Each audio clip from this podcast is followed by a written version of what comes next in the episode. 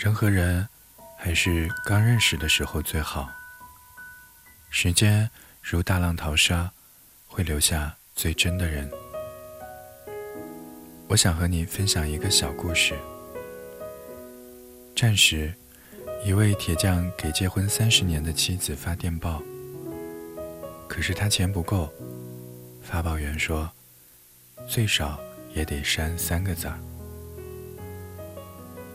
男人毫不犹豫地说：“那把最后那一句‘我爱你’删了吧。”发报员抬起头看了他一眼，说：“先生。”可我认为，这三个字儿是这封信里最重要的话。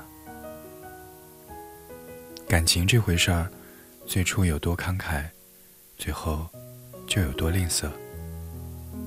想你，变成了嗯；爱你，变成了哦；再聊会儿，变成了早点睡吧。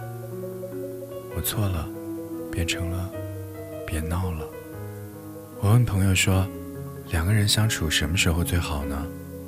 他毫不犹豫地回答：“刚认识的时候，就像爱情，相识就是热恋，日后每一天都在走下坡路。两个人从无话不说到无话可说，竟然想不起来发生了什么。我们能不能够重新认识一次？”从你叫什么名字开始呢？我想，这才是先说再见那个人的心里话。如果我爱你的方式以不同开始，不如我们变换一下位置，看一看他原来的样子。我认识一对结婚多年的夫妻，两个人开的花店就在离我们公司不远的地方。朋友聚会。偶尔会去他们店里小坐。有人问起：“你们都结婚那么久了，怎么看起来还跟刚恋爱那会儿一样呀？”女人摆弄着新到的康乃馨，没说话。她老公把咖啡端上桌，笑笑地说了一句：“就两字儿，舒服。”他老婆回头冲他笑了一笑。那一刻，我真觉得，这。大概就是岁月静好的现实版吧。我不再为年轻人轰轰烈烈的爱情而感动，我知道，太美的承诺，因为太年轻。我更羡慕那些执手相看、满脸皱纹的老夫妻，不常说永远，却已经携手一生。老爸说呢。现在年轻人总是刚遇见就谈余生，在他和我妈的爱情中，是先过完了余生，然后感谢遇见。老爸一生中只有我老妈一个女人，他说我妈离开的那一天，他的余生也画上了一个休止符。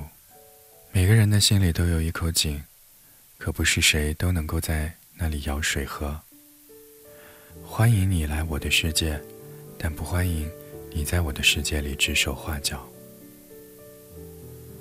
我大学毕业以后选择创业，问过我爸，为什么我做什么事儿总是有人在我背后议论，自以为是的指教我呢？我爸笑了笑说：“那是因为你走在他们的前面。其实呢，在感情当中也是如此。”那些年中的一句台词就说得很是深刻。成长最残酷的部分就是，女孩永远比同龄的男孩成熟。很多姑娘在感情当中都有过这样的经历吧？你想要爱的时候，他想玩，说女孩别太矫情；你想要家的时候，他刚懂爱，说女孩别那么物质。你想要很远很远的未来，他却只给得起现在。说，做人不要那么的好高骛远。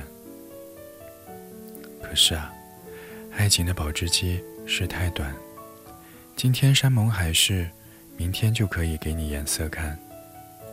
单方面的有恃无恐，只会换来两个人的渐行渐远。